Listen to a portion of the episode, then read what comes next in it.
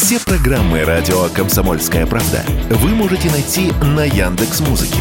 Ищите раздел вашей любимой передачи и подписывайтесь, чтобы не пропустить новый выпуск. Радио КП на Яндекс Музыке. Это удобно, просто и всегда интересно. Экономика на радио КП. Здравствуйте, дорогие радиослушатели! В эфире наш ежедневный обзор главных экономических новостей.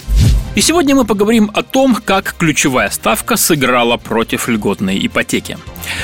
Программы льготной ипотеки стали для многих семей спасением. Ведь если в банках обычные ипотечные кредиты в последний месяц сильно подорожали и их можно получить только под 14-15% годовых, то по льготным условиям под 5-8%.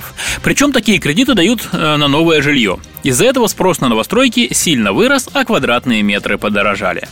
Но, похоже, правительство намерено изменить условия льготных кредитов, чтобы остановить рост цен. Меры рассматриваются разные. Как пояснил директор Департамента финансовой политики Минфина Иван Чебесков, сейчас ведомство в частности обсуждает повышение первоначального взноса с 15 до 20% от стоимости квартиры. Напомню, сейчас действует несколько льготных программ.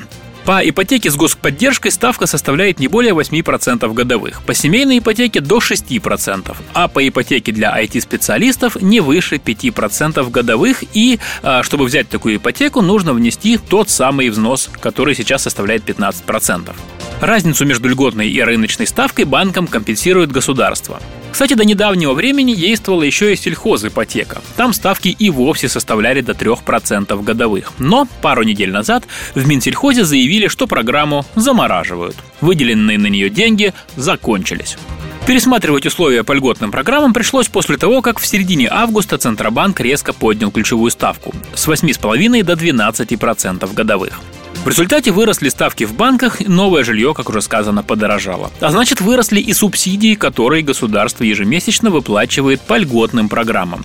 По данным банка Дом.рф, доля ипотеки с поддержкой от государства на первичном рынке составляет 95%.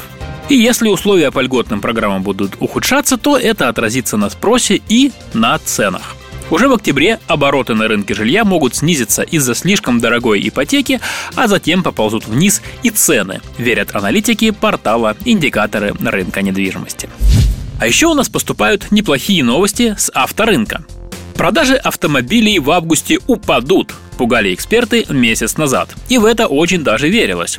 В начале августа доллар взлетел до 100 рублей, а правительство резко повысило утильсбор, из-за чего иномарки должны были резко подорожать. Но вот подоспела статистика, которая посрамила пессимистов, вернее реалистов. По данным агентства «Автостат», в августе в России было продано 109 700 новых легковушек.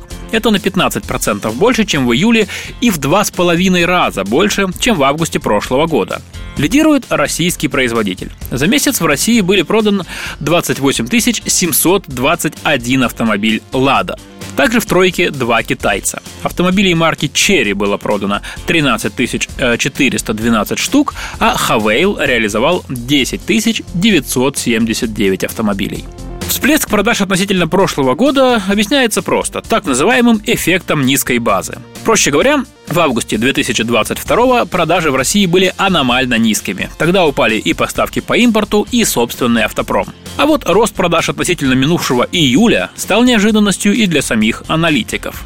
Как напомнил исполнительный директор агентства «Автостат» Сергей Удальцов, в июле продажи уже выросли на 16% по сравнению с июнем. Это объяснялось ожиданием роста цен в августе из-за увеличения утиль сбора. И эксперты полагали, что в августе будет откат интереса покупателей. Но получился новый рекорд.